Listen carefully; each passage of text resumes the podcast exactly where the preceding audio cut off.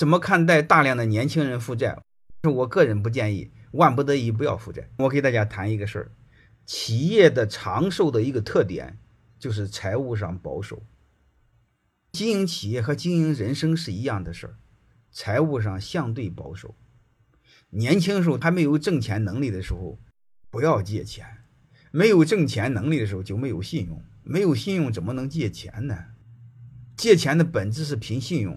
你当你连挣钱能力都没有，说何谈信用呢？